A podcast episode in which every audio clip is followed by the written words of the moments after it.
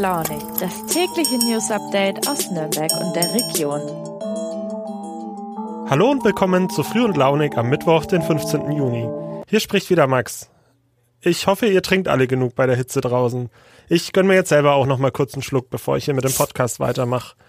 Das passt nämlich ganz gut zu unserem ersten Thema. Moment, ich muss kurz was trinken. Zu unserem ersten Thema, nämlich die Konflikte um Wasser, wie sie in Deutschland und auch allgemein auf der Welt auch im Zuge des Klimawandels zunehmen. Ein regionales Beispiel hierfür ist die Situation in Treuchtlingen.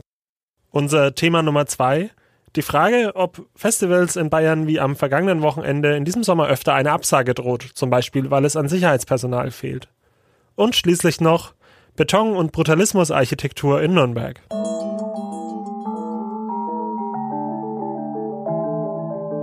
Blicken wir zunächst in den Süden unserer Region. Dazu bin ich jetzt mit meiner Kollegin Lydia Pichulek verbunden, die für uns aus Treuchtlingen berichtet. Liebe Lydia, das Thema Wasser ist bei euch ja schon seit Jahren ein viel diskutiertes. Für alle, die davon nichts mitbekommen haben, kannst du uns kurz zusammenfassen, was da in den letzten Jahren los war und wer die relevanten Akteure sind?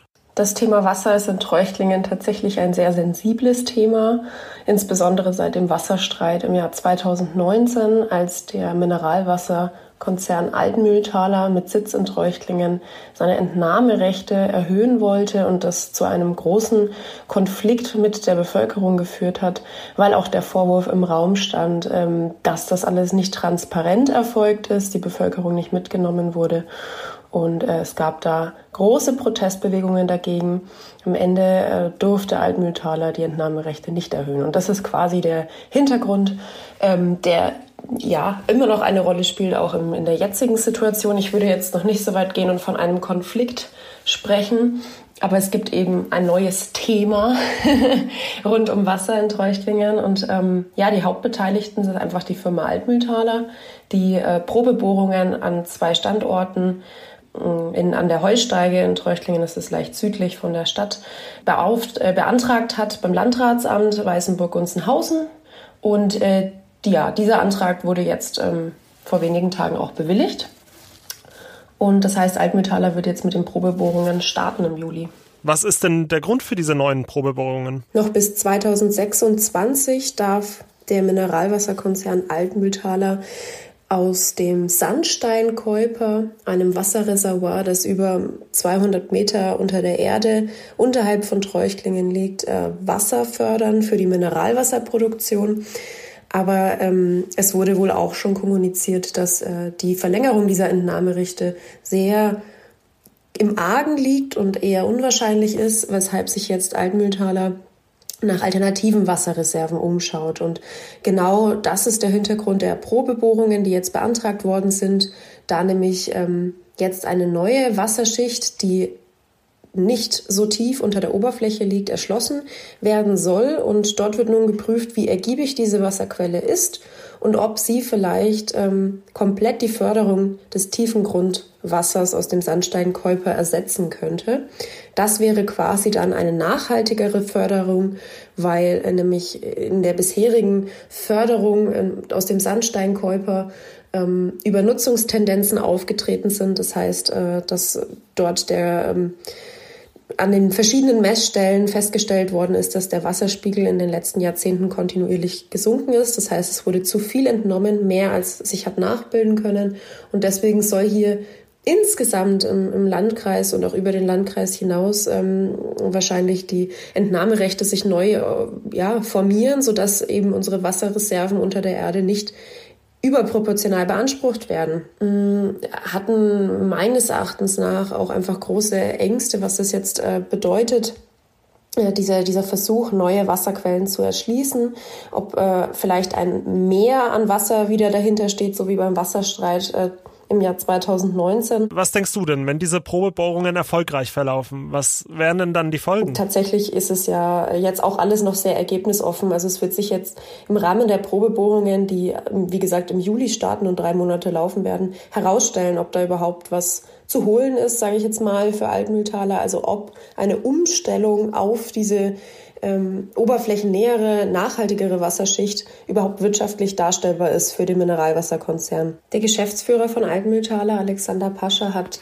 bereits signalisiert, dass wenn äh, die Probebohrungen sich als ergiebig genug herausstellen, es denkbar ist, dass der Konzern komplett aus der Stadtmitte von Treuchtlingen weg ziehen könnte, weil dann nämlich auch die Brunnen ähm, auf dem Firmengelände, das es schon gibt, südlich von Treuchlingen an der, Heutsch, an der Heusteige, wären und, und dann macht es einfach Sinn, ähm, alles an diesem Standort außerhalb der Stadtmitte zu konzentrieren. Also da wären alle sehr dafür, weil gerade einfach der Schwerlastverkehr in der Stadtmitte durch den ständigen Transport von äh, Getränkeflaschen von A nach B ja einfach sehr stark ist und belastend.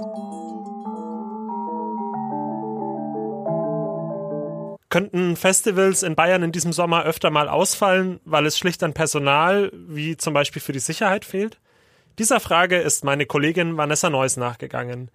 Liebe Vanessa, anders war ein kurzfristig abgesagtes Festival am vergangenen Wochenende, richtig? Hi Max, äh, ja genau. Und zwar war das das Puls Open Air ähm, vom Bayerischen Rundfunk veranstaltet. Und ja, das wurde tatsächlich abgesagt, weil sie nicht die Sicherheit während des Konzertbetriebs äh, gewährleisten konnten. Äh, laut eigenen Aussagen ähm, haben Sicherheitskräfte eines externen äh, Dienstleisters kurzfristig abgesagt, also wohl am Donnerstagabend. Und da waren schon 4000 Besucherinnen und Besucher angereist, die dann äh, am Freitag alle wieder ihre Sachen packen mussten und wieder nach Hause fahren mussten. Und zwar bis 16 Uhr sollten sie alles räumen. Ähm, hat für viel Unmut gesorgt. Ja, das glaube ich sofort. Ähm, und du hast dich dann hier bei Festivalveranstalterinnen und Veranstaltern in der Region erkundigt, ob dort in diesem Sommer ähnliche Probleme drohen könnten, richtig? Genau, da habe ich zum Beispiel bei dem Veranstalter von dem PSD Event Sommer nachgefragt, die zum Beispiel Hip Hop Garden und Latin Festival am Airport äh, veranstalten.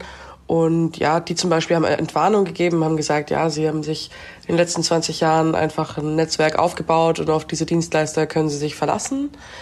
Aber Dennoch sehen sie natürlich auch den Personalmangel in der Branche und dass es schwierig ist. Dann habe ich mit dem Andreas Radelmeier von der Stadt Nürnberg vom Projektbüro gesprochen. Der äh, sagt auch, also das Classic Open Air und das Badentreffen, beide städtische Veranstaltungen, die ähm, jetzt auch im Sommer kommen, äh, stehen nicht auf der Kippe. Er hat keine Infos von den Dienstleistern, dass es irgendwie knapp ist. Allerdings sagt er auch, ähm, beim Classic Open Air scheint es schwierig zu sein, irgendwie Veranstaltungstechniker zu kriegen. Und ja, das ist auch so der O-Ton von allen, dass es äh, natürlich auch gerade im Security-Bereich schwierig ist, aber eben nicht nur da, sondern auch Gastro, Bühnenarbeiter, was es da ja alles gibt. Ich meine, es sind so viele Menschen, die da hinter den Kulissen arbeiten, um so ein Festival oder eine große Veranstaltung, ein Konzert auf die Beine stellen.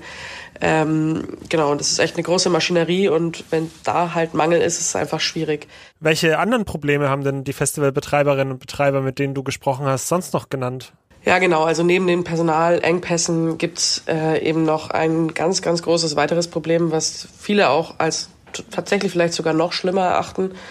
Also hat mir der Geschäftsführer Christopher Dietz von Werk B Events, die Hip Hop Garden und so veranstalten, ähm, gesagt, dass der Markt einfach stark überhitzt ist, sowohl mit neuen Teilnehmern als auch mit Form neuen Formaten und äh, dass das allein zu Kostensteigerungen führt.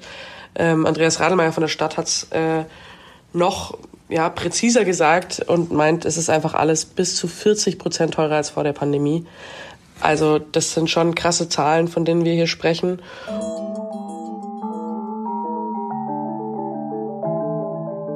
Beton. Das ist das Thema, beziehungsweise genauer gesagt das Material, der Werkstoff, mit dem sich mein Kollege Hartmut Voigt auseinandergesetzt hat. Lieber Hartmut, was ist dein Lieblingsgebäude aus Beton in Nürnberg?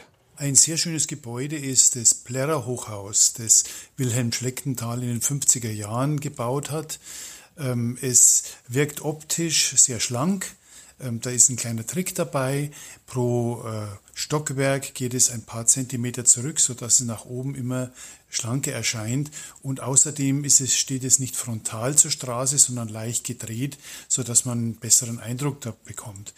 Insgesamt hat sich dieses Blerrer Hochhaus wunderbar erhalten. Äh, es wurde nichts verschlimmbessert. Man hat sehr genau darauf geschaut, dass der 50er Jahre Charme auch heute noch nachvollziehbar ist. Andere Gebäude aus Beton wurden dagegen gar nicht erst gebaut oder stark abgewandelt, weil es Proteste gab. Stichworte Kömer und Karstadt.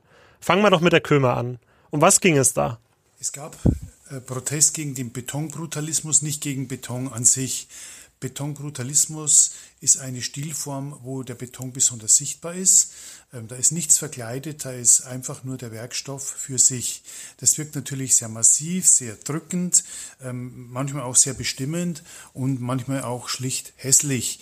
Ähm, in den 60er Jahren, späten 60er Jahren, hatte man einen großen Plan. Die Bayerische Versicherungskammer wollte ähm, an der Königstraße bis vor zur Norrishalle ein Riesengebäude oder mehrere Riesengebäude bauen. Es sollten Läden reinkommen, es war an Hotels gedacht, unten drunter war noch ein Busbahnhof geplant, ein Kulturzentrum sollte reingekommen.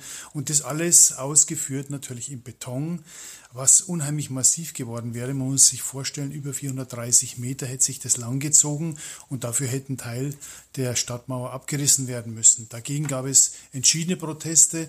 Man hat es für hässlich empfunden, man hat es als viel zu erdrückend empfunden und äh, der öffentliche Widerstand hat es letztlich das Projekt dann zu Fall gebracht. Und Karstadt, den gibt es ja schließlich heute an der Lorenzkirche.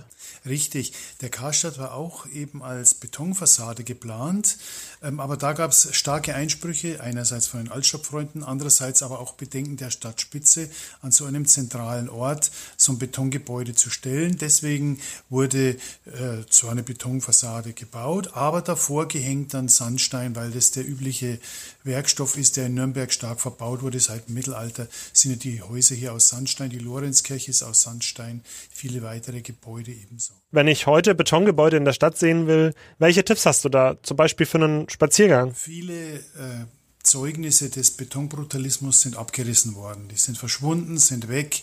Ähm, der AOK-Bau zwischen Hauptbahnhof und Blerrer war das letzte größere Gebäude, an das sich bestimmt noch viele erinnern, der erst letztes Jahr verschwunden ist. Aber den reinsten Betonbrutalismus kann man heute noch bei der Norrishalle sehen und Dort äh, findet zurzeit auch eine Ausstellung zum Thema Beton statt. Das Stadtarchiv und die Werkstattgalerie Nürnberg haben zusammen diese Ausstellung zusammengestellt. Und dort kann man Zeugnisse früherer Zeit in Beton gegossen sehen. Ähm, und natürlich ist das Gebäude selber der ideale Rahmen dafür, denn ähm, die Norrishalle steht unter Denkmalschutz als das Beispiel für Nürnberger Betonbrutalismus den der Fürth Architekt Heinrich Grabner gebaut hat.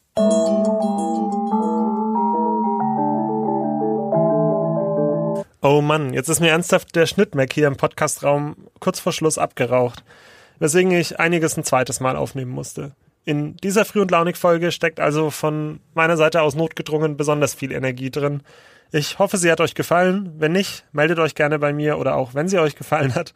Äh, ich wünsche einen schönen Mittwoch, einen wunderbaren Donnerstag, Feiertag und das nächste Mal hören wir uns, wenn ihr mögt, eben wegen dieses Feiertags wieder am Freitag.